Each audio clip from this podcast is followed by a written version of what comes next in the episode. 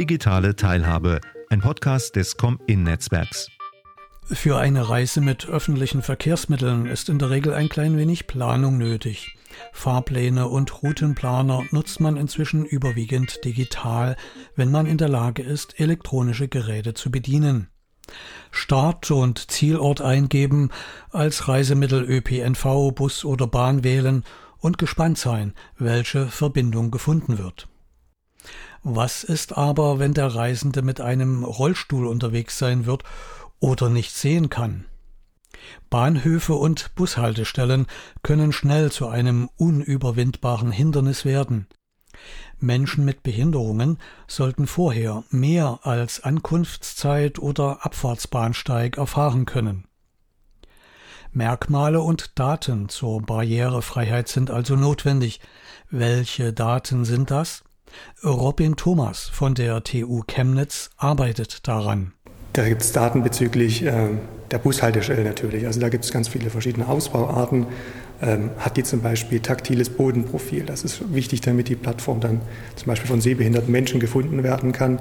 Ähm, gibt es da auch Fahrtzielanzeiger, der Sprachausgaben hat? Oder ist die überhaupt erhöht? Sprich, äh, kann ich da dann ebenerdig möglicherweise vom Bus einsteigen?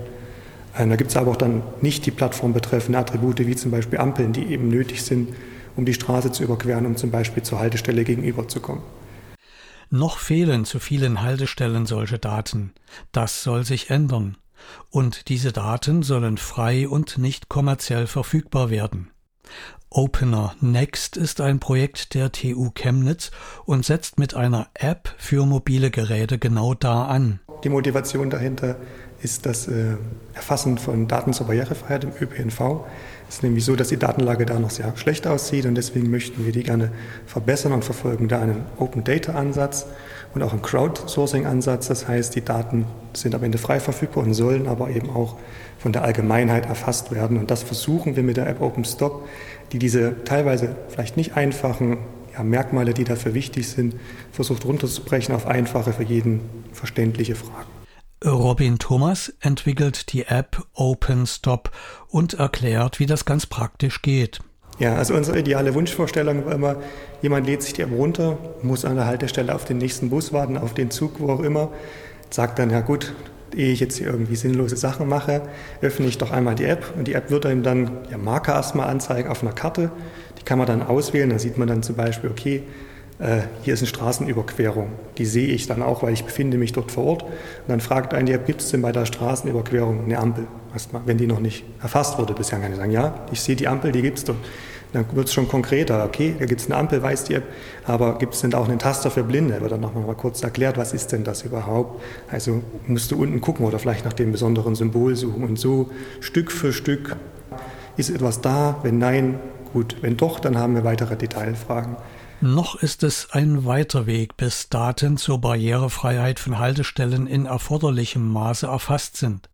Eine andere Aufgabe besteht dann darin, diese Eigenschaften durch Routen und Reiseplaner auch entsprechend zu berücksichtigen.